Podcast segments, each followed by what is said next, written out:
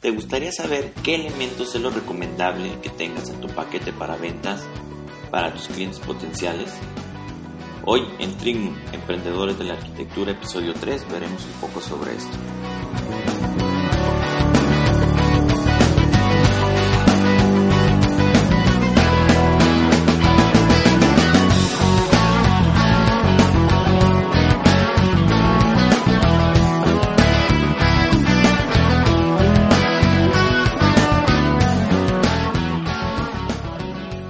Todos, soy el arquitecto Enrique Ochoa de Trignum y bienvenidos al blog de Trignum Emprendedores de la Arquitectura, un blog en el cual te daremos técnicas, tácticas y herramientas con las cuales puedas llevarte a ti y a tu empresa de arquitectura, construcción o inmobiliaria al siguiente nivel.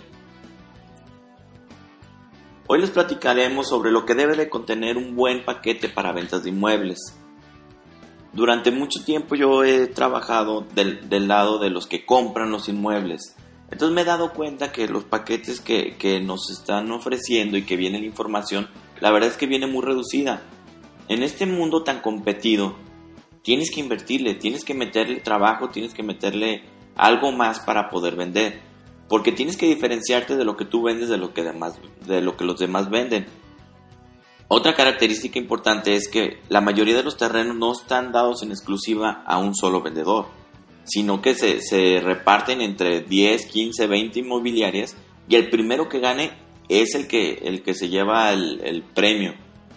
Entonces, tú tienes que, destacar, tú tienes que ofrecerle algo diferente a tu cliente, tú tienes que llegar y decirle, tu, o sea, le invertimos mucho tiempo y mucho dinero en conseguir clientes potenciales para que a la hora que los tienes enfrente no tengas las herramientas suficientes para convencerlos de que te compren a ti y no compren algún otro predio a alguien más. Entonces se me ocurrió que era una buena idea empezar esta serie de blogs en la cual les daría un poco de las pistas que de las opciones que debes de tener en cuenta para ver las cosas buenas o malas sobre tu predio y saber cómo venderle a tu cliente potencial. Y también si tú eres la persona que va a comprar el predio, que también sepas qué es lo que, lo que debes de pedir o qué es lo que debe de tener un predio para saber si está bien o está mal el, predio.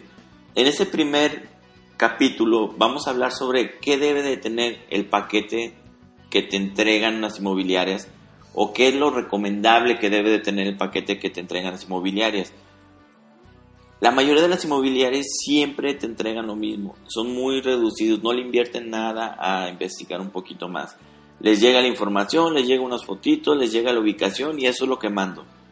Entonces hay muchos, muchos predios que no tienes en mente las verdaderas características que tiene el, predio, las verdaderas virtudes.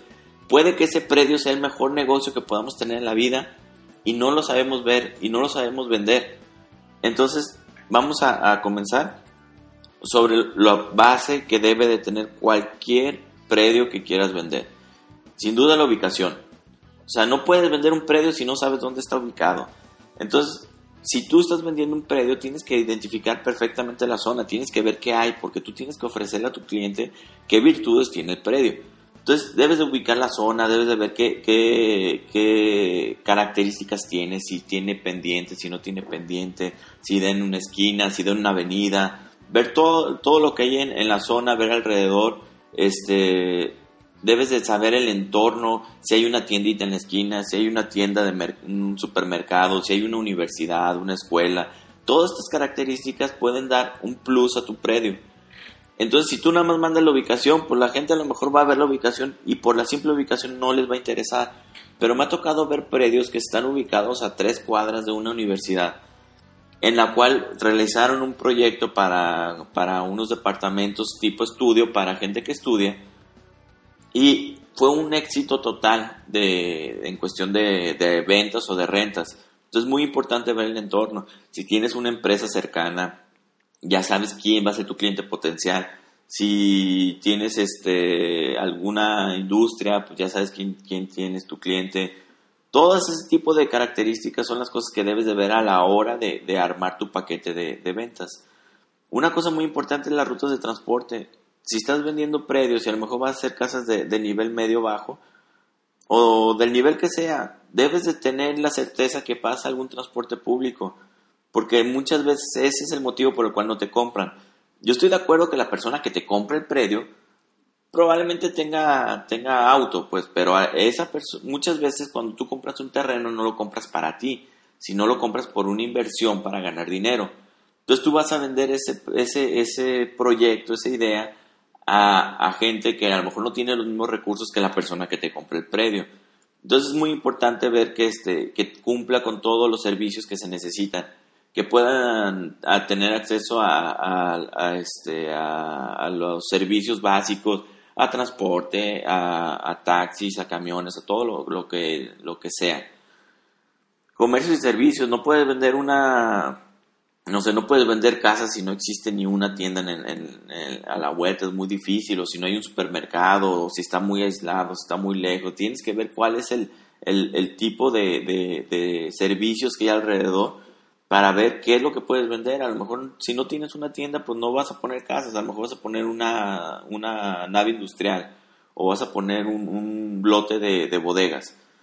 Todo ese tipo de cosas son importantes para, para que tú lo tengas en cuenta, que tú lo plasmes de alguna manera a tu cliente para que sepa cómo, cómo está.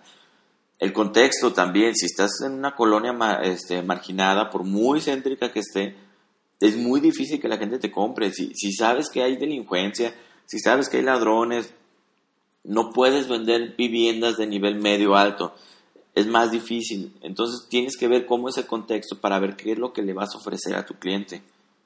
Este y otras cosas son las que nos debemos de, tomar en cuenta. El segundo punto, muy importante, es las medidas y linderos. Hay que tener en cuenta que los predios, obviamente, entre más eh, entre ángulos más rectos tengamos, entre más este, cuadrados o rectangulares tengamos o poligonales muy sencillos, es mucho más eficiente a la hora de, proyectar. Nosotros normalmente no, no, vendemos casas redondas, entonces un predio que, que, tenga un frente redondo nos va a implicar muchos desperdicios de, de, predio, o a lo mejor no, depende de cómo lo diseñes. O un, un predio triangular, a lo mejor en las esquinas te va a ocasionar pérdidas pero en cambio, si tienes un predio completamente rectangular, pues lo puedes dividir de tal manera que sea muy eficiente.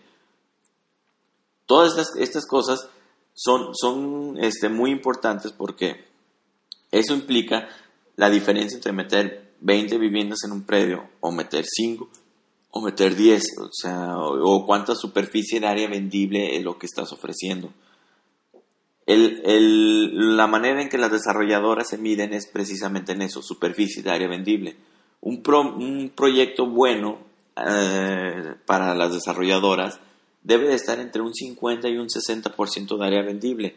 Obviamente que de ahí para arriba pues, es mejor como inversión de dinero.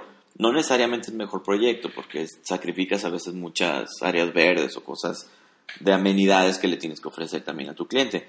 Pero si te da este, la superficie de área vendible como un 50-60% es lo suficiente para que sea rentable un negocio.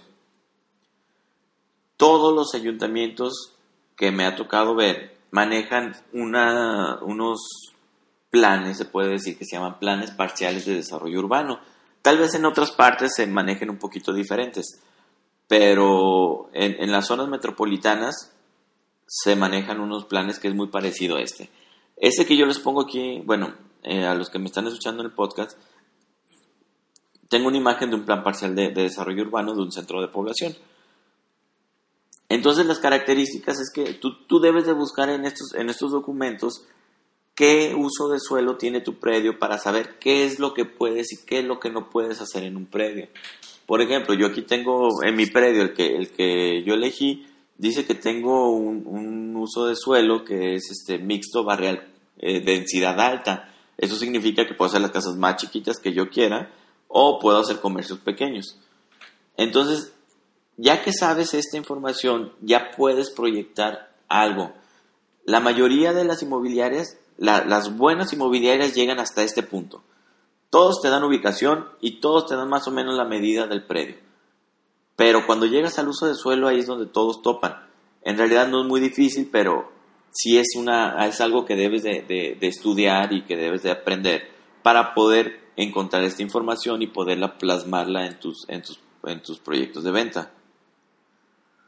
Entonces, el, uso del suelo nos va a regir sobre qué se puede y qué no se puede hacer legalmente. No necesariamente que no necesariamente el uso de, suelo que te dice aquí, si en el plan parcial te dice que puedes hacer 100 viviendas, no necesariamente puedes meter 100 viviendas en un predio. Eso es muy importante aclarar. No puedes sacar un análisis de inversión sobre lo que te dicen las normativas, a menos que tengas un proyecto conceptual, que es lo que vamos a ver ahorita. El proyecto conceptual es un punto muy importante y es una de las cosas que, que te dan el plus. Ya prácticamente ninguna empresa inmobiliaria llega a este punto. ¿Por qué? Porque se necesita un, un conocimiento especializado de un urbanista o de un arquitecto. Entonces, el proyecto conceptual es una idea general de lo que se puede hacer en el predio. ¿Qué podemos hacer? Eh, la superficie vendible que les comentaba, cuántas vialidades tenemos, cuántas áreas verdes, el área de sesión. El área de sesión es cuando tienes, bueno, aquí en, Jalisco, cuando tienes predios mayores a, a, a 10.000 metros cuadrados, te solicitan el, eh, que tú tienes a fuerzas de dar una donación. Esta donación depende del uso que tienes, pero si fuera en, el caso de habitacional, que es lo más común, te piden un 16% de tu superficie bruta del predio. Hay algunas características que pueden hacer que sean más o menos, por ejemplo, si tienes un arroyo, si tienes este, alguna vialidad este, que, que sea una colectora mayor, te pueden restar, pero eso son, son cosas un poquito más complicadas. Pero el proyecto conceptual te ayuda a, a, a que sepas aproximadamente muy cercano a lo real lo que puedes hacer en un predio.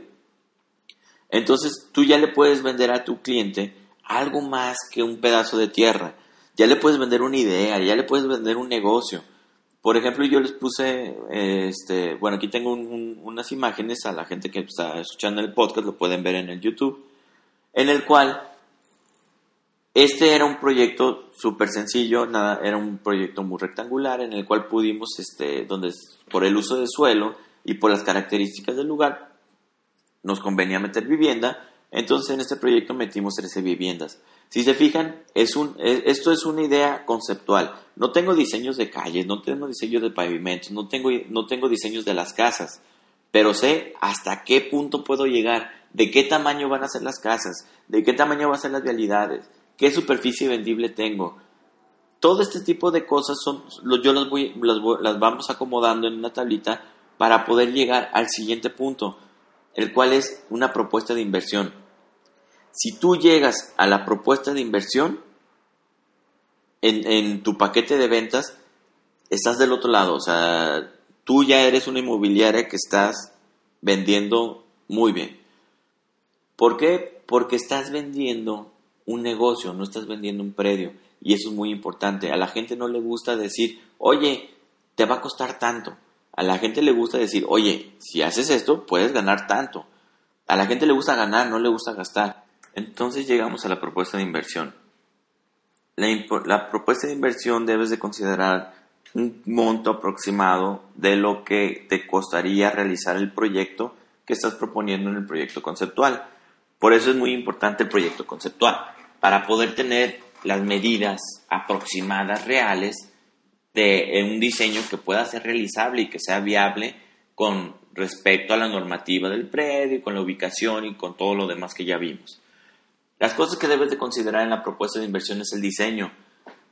Hay, hay proyectos que por muy sencillos te pueden tener un costo y a lo mejor no vale la pena invertirle tanto dinero a un diseño. Pero en cambio, si tienes un predio eh, a la mitad de una de las avenidas más importantes de tu ciudad, pues a lo mejor sí conviene hablar con un arquitecto de renombre, así como nosotros, para este para que te diseñen una propuesta que en verdad cumpla con las expectativas. No es lo mismo diseñar para el interés medio bajo que diseñar para, el, para niveles altos. Entonces hay que considerar cuánto te cuesta ese diseño. Hay que, hay que considerar cuánto te cuesta urbanizar el predio, cuánto es el metro, se, estima un costo aproximado por metro cuadrado de urbanización, el cual te incluye vialidades, este, líneas ocultas de electricidad, de agua, de drenaje, este, instalaciones especiales como las del cable, como las de televisión. Ya en otros otro tipo de proyectos, a lo mejor puedes, este, como por ejemplo ahorita un proyecto en el que estamos trabajando, tenemos este, sistemas de interfón, tenemos cámaras de vigilancia, tienes este, alambrados, tenemos sistemas de sonido. Son un montón de, de, de, cosas que, que, debes de empezar a considerar dependiendo del proyecto que tengas. Debes de considerar cuánto vas a gastar de licencias y permisos. Es un costo muy importante. Es, este, no son baratas las licencias y permisos. O de menos aquí en Jalisco, no te cuesta barato ni urbanizar ni construir. Debes de considerar lo que te cuestan las licencias de, si es un proyecto grande, las licencias de urbanización. Si son un poquito más chiquitos, a lo mejor cuánto te cuesta el régimen de condominio, cuánto te cuestan las licencias de construcción, cuánto te cuestan los permisos, por ejemplo, para conectarte o para los entronques de agua potable. En el caso de aquí de Guadalajara, muchas veces, si tú tienes un proyecto relativamente chico, te piden que les dones eh, algún tipo de, válvulas especiales al, al, CIAPA, que se llama CIAPA, que es el sistema de agua potable. O en, en otros casos me ha tocado que nos han pedido que cambiemos toda la línea del drenaje desde la esquina de nuestro predio hasta la siguiente esquina. Esto lo hacen para, para, ellos mismos porque no existen muchos recursos para poder andar renovando todas las líneas de la ciudad. Entonces aprovechan un poquito de, de los constructores para poder realizar ese tipo de maniobras. Esto yo creo que para los vendedores inmobiliarios es lo más importante. Hay que considerar cuánto te cuesta, este, qué porcentaje o cuál va a ser la comisión que le vas a dar a tus vendedores por promover tu, tu, proyecto. Obviamente que si das buenas comisiones, pues a, los inmobiliarios les va a convenir más trabajar contigo, con tus proyectos, pero, por ejemplo, si tú, tienes, si, si tú como desarrollador tienes un proyecto de 300 viviendas, de, de 3, 4 millones de pesos cada vivienda, entonces te puedes dar a lo mejor el lujo, o, o, si tienes un estimado que vas a vender muy rápido, o que tienes un muy buen proyecto, un muy, muy buen producto, pues a lo mejor le puedes decir a los vendedores, oye, ¿sabes qué? Pues aquí no te estamos dando el 5, te estamos dando un 3 o un 2% de comisiones, ¿Por qué? Porque vas a vender un chingo. O sea, ya, es cuestión de negociar, pero muchas, muchas desarrolladoras es lo que hacen. Otras, otras veces las desarrolladoras ponen a sus propios vendedores y les pagan un sueldo por vender que no es lo, lo recomendable. Lo recomendable es que les pagues por lo que hacen, porque vendan. Así le conviene a todos este, mucho más. Entonces debes de considerar cuánto te va a costar vender eso. Debes de considerar cuánto le tienes que invertir en mercadotecnia para promover tu producto. Si, si tú puedes tener el mejor producto del mundo, pero si no sabes cómo hacerle llegar esa información a tu cliente potencial, no te sirve absolutamente de nada.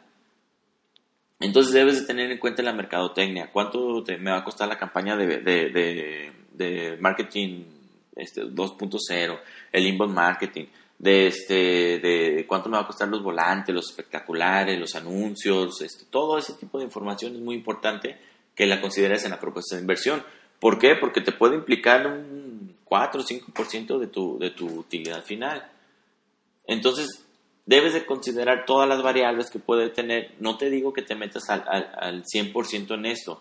¿Por qué? Porque tú puedes cotizar una construcción el año pasado yo estaba construyendo sin problemas en 6.500 pesos el metro. Hoy es muy difícil conseguir a menos de 7.000 pesos el metro. Este, el, metro cuadrado de construcción. ¿Por qué? Porque pues, todo subió, subió la gasolina y con la gasolina sube todo. Eh, subió el acero, subió el cemento. Entonces, si, si te complicas mucho haciendo una cotización al 100% de cuánto me cuesta cada cosa, pues obviamente no, no es el caso. El, el caso es que tú tengas una idea general de cuánto me cuesta desarrollar esa idea en el proyecto que me estás vendiendo. Entonces, después de esto, ya que tienes un precio estimado en la mente, tienes que ver qué se está haciendo en la zona. Es, si estás haciendo casas, qué casas están haciendo en la zona. Si estás haciendo bodegas, qué se está haciendo en la zona. Tienes que, que peinar el lugar, tienes que buscar si está rentando, en cuánto se está rentando, si están vendiendo, en cuánto se está vendiendo. Entonces, es importante que, que, veas qué hay parecido a lo que tú hiciste o lo que tú estás proponiendo que hagan, qué hay parecido en la zona y ver este, pues en cuánto está, cuánto se está vendiendo. Este, qué es lo que están ofreciendo, qué es lo que tienen. Si tú vas a hacer un fraccionamiento, pues hay que ver los vecinos que están haciendo para ver qué, qué están vendiendo.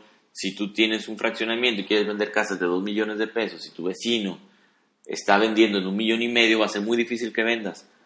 O a lo mejor si está vendiendo 2 millones de pesos, pero él tiene áreas verdes, terrazas, albercas y está ofreciendo muchos amenities, pues la gente va a preferir eso a comprarte a ti si tú no estás ofreciendo nada. Entonces tienes que ver qué, qué ofrecen los vecinos y a qué precio lo están vendiendo para ver si, si, si tú sales a la venta. Acuérdate que muchas veces este, este negocio es mucho mejor vender rápido que vender caro. Entonces hay que ver también los otros proyectos, hacer un, labor ahí de, de, investigación acá clandestina y ver cuánto tiempo se están tardando en vender los vecinos. Si, si tú ves que el vecino de tu predio hizo un fraccionamiento y vendió todas las casas en dos meses, quiere decir que la zona está vendiendo muy bien, entonces vale la pena este, invertirle a, ese negocio y es algo que tú le puedes ofrecer a tu cliente para, para ver este, cómo, cómo se vende. Otra cosa importante, depende del nivel social al que le quieras vender, es más o menos difícil conseguir este, el dinero. Si estás vendiendo a nivel bajo, es muy difícil que un nivel medio bajo tenga un millón de pesos para comprar una casa. Pero es muy probable que manejando ciertos créditos, su historial, su, su lugar donde le pagan la nómina, más el Infonavit o cosas por el estilo, pueda conseguir la financiación suficiente para comprarte lo que tú le estás vendiendo. Esa es una. Otra, el, el Infonavit normalmente tiene un tope. Si tú puedes vender a ese tope o poquito más abajo, es más fácil que te compren. Entonces debes de considerar también cómo está el mercado en ese momento. Si, si ves que, que, Infonavit está, prestando un millón de pesos, entonces tú puedes, y tus casas tú las querías vender en un millón cien, a lo mejor te conviene hacer unos ajustes, a lo mejor no entregas la cocina, no entregas los closets, o, le buscas la manera para vender en un millón de pesos y que la gente le alcance con su crédito de Infonavit, que es uno de los créditos más fáciles de conseguir. Entonces, este, e, es, importante analizar cómo se manejan los créditos de, de, los bancos. Entonces, hay que ver si los vecinos están vendiendo con créditos y qué tipo de créditos y qué son los beneficios que están vendiendo. Entonces, es, es toda esta información eh, te da un, número mágico, le digo yo, que este, te dice, bueno, pues si, si tú, tu proyecto de, de, este, de inversión dice que las casas te cuestan un millón de pesos y tú quieres manejar una utilidad del 30%, entonces tienes un millón trescientos mil pesos. Si ves que tu vecino está vendiendo dos millones de pesos, por algo muy parecido a lo tuyo, similar o hasta más chafa, entonces, pues, y está vendiendo mucho, entonces tú vendes en un millón novecientos. Pero en cambio, si tú estás en un millón trescientos y toda la zona te dice que vendas en un millón de pesos, entonces busca la manera de hacer que tú puedas bajar tu, tu o sea, que tú busques la manera de, de, reducirlo para poder tener tu utilidad a ese millón de pesos. Entonces es muy importante. Eh, eh, me ha tocado proyectos en el que el análisis dice que debes de salir en un millón y medio y acabamos vendiendo en dos millones de pesos y se vende muy bien. Entonces, esos son buenos proyectos. No te digo que todos los proyectos son iguales, pero es la idea, o sea, no, no irte con la idea de que, pues, si, si yo con esto gano lo que, lo que digo, a lo mejor tienes posibilidad de ganar un poquito más. Y también hay que considerar siempre que todo tiene variables pueden existir muchas cosas que cambien, puede haber muchas cosas que, salgan mal, puede ser que el terreno, el, terreno no sirva y tengas que meter un tipo de cimentación especial, o puede ser que el terreno tenga contrapendiente y tengas que meterle rellenos o muros de contención. Entonces hay que manejar siempre un, factor pánico para que no, no, andemos mal pero tú con esto puedes tener un, número que se, que se llamaría la utilidad estimada. Tú cuando llegas con tu cliente le dices, oye, eh, si me compras este predio puedes ganar esto. Y con la información que yo tengo te voy a decir cómo le hagas para ganar eso. Entonces, es la, la, idea de, de, tener esa información. No es lo mismo que tú llegues con tu cliente y le digas, oye, pues fíjate que tengo un predio y vale 10 millones de pesos. Y el cliente va a decir, bueno, ¿y qué uso tiene? Este, ¿Cómo es? Eh, ¿Qué tipo de terreno tiene? ¿Qué puedo hacer? ¿Qué puedo construir? ¿Para qué me sirve? Pero en cambio, si tú llegas y le dices, oye, mira jefe, tengo un proyecto de inversión en el cual tú puedes ganar hasta 10 millones de pesos desde ese momento tú ya lo enganchaste. Te vas a decir, oh, este, ¿y cómo? ¿Por qué? ¿O cómo le hago? ¿Qué tengo que hacer? Es más fácil vender eso que, decirle cuánto te cuesta. Es más fácil decirle, puedes ganar tanto, a decirle, te cuesta tanto. Entonces, esa es la idea de, de tener este tipo de paquetería. Ya le invertiste mucho tiempo, ya le invertiste mucho trabajo al adquirir el cliente, al, al traerlo a tu, a tu, a tu, que, que te preste su atención. Entonces, si ya invertiste todo eso, ya que tienes atención, tienes que buscar la manera de que te compre sí o sí. Y para eso es que tú debes de tener toda la información necesaria. Si tú le dices al, cliente, pues que ahí tengo este terreno, el cliente va a decir, ah, pues está muy bien, voy a ponerme a investigar. A mí me pasó, o sea, yo estuve buscando predios y me llegaban 20, 30 predios que nada más tenían la ubicación y una fotito, que la verdad no, de eso y nada no, no era nada, o sea, no servía para nada entonces, si, si yo tengo que buscar un proyecto para invertir y me llegan 20 proyectos, obviamente yo le voy a dar una, una, una depurada por encima a los proyectos y ya que encuentre uno que valga la pena, ahí sí ya me pongo a analizarlo al, al 100%. Es lo mismo que pasa con cualquier persona que quiere invertir en un predio. Entonces, a lo mejor muchos de los predios que yo no les presté atención porque según yo no eran tan, tan importantes, tal vez se me fue el mejor proyecto que pude haber este, adquirido, pero no, no me di cuenta porque no, me, no tuve el tiempo. Entonces, si llega alguien y me dice, oye, mira, ya te hice la chamba, aquí está tu documento donde dice todo lo que tienes que saber sobre el predio, donde dice cuánto, eh, qué es lo que tienes que hacer para ganar esta lana, obviamente yo lo voy a considerar inmediatamente, o sea, no, no, ni siquiera ¿Por qué? Porque no me quita tiempo. Entonces yo ya puedo tener esa opción más aparte a lo mejor alguna que me haya parecido bien. Entonces no hay manera de que se me escape un gran negocio solo por la falta de información. Entonces, yo sé que esta información es muy difícil para las inmobiliarias. La mayoría de las inmobiliarias no tienen un arquitecto contratado de planta que les ande diseñando y les ande haciendo y les ande modificando. Entonces, por eso se nos ocurrió que era una buena idea hacer este, un documento en el cual nosotros te, hagamos esta chamba, nosotros te recopilemos toda la información y tengas algo que se llame una guía de inmueble Trignum.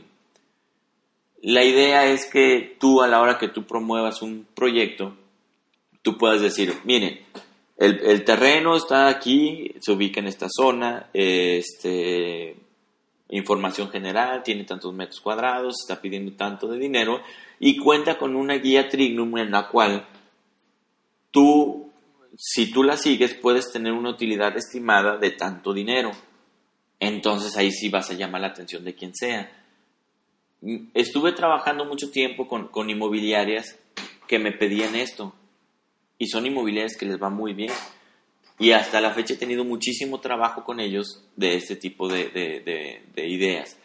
Entonces se me ocurrió que este, crecer un poquito esto, hacerlo un poquito más, más formal. Entonces creamos lo que sería nuestra guía Trignum de inmuebles. En realidad es un documento que diseñamos este, especialmente para que sea muy agradable a la vista para que el cliente lo vea y, se impresione y diga, ah, órale, qué padre está, como si fuera una revista bien diseñada, con la información necesaria, con toda la información que necesitas, para que él, pueda analizar verdaderamente cómo funciona el, cómo, las características que tiene el predio. Eh, eh, la guía Trignum la dividimos en tres partes. Una parte que sería el análisis previo del proyecto, y otra parte donde se maneja el diseño conceptual. y una última parte donde se maneja el análisis de, de, mercado y la propuesta de inversión. Nosotros te juntamos todo eso en un paquetito, en un libro este, muy, muy bien diseñado, muy padre. Nosotros te hacemos el diseño conceptual, te, te, mostramos qué es lo que puedes y qué es lo que no puedes hacer. Y, este, y te lo damos en versión física y digital. Te damos una memoria USB donde tengas el documento para que lo puedas imprimir las veces que sean necesarias. Y aparte una versión digital que tú puedas mandar por correo a tus clientes que estén interesados. Entonces, durante mucho tiempo ahí estuve, estuve manejando con, con, con, unos cuates que tienen unas inmobiliarias en las cuales ellos me iban diciendo, oye, mira, pues sabes que también sería bueno esto, también sería bueno esto. Aparte de la experiencia que yo he tenido como comprador de predios, entonces nosotros te damos las armas necesarias para que vendas el predio que tú creas que, que, vale la pena. O sea, yo sé que muchas veces te llegan predios, tú dices, es que este predio está buenísimo pero ¿cómo se lo hago ver a mi cliente? ¿Cómo le digo a mi cliente que está buenísimo? Para eso es este documento. No te digo que lo hagas para todos tus predios. En primera es solo para terrenos, no es para, para viviendas, solo que es una vivienda que quieras demoler para hacer alguna construcción particular. Pero teniendo esta herramienta, tú ya tienes el segundo paso asegurado, o sea, ya jalaste su atención, tienes todas las herramientas para convencerlo ya nada más es que tú metas tu talento como vendedor y lo vendas. ¿Sale?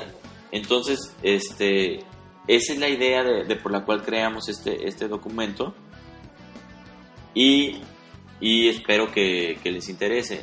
Esto lo puedes encontrar en nuestra página de internet trignum.mx. Tenemos una, un apartado que dice guía de inmuebles.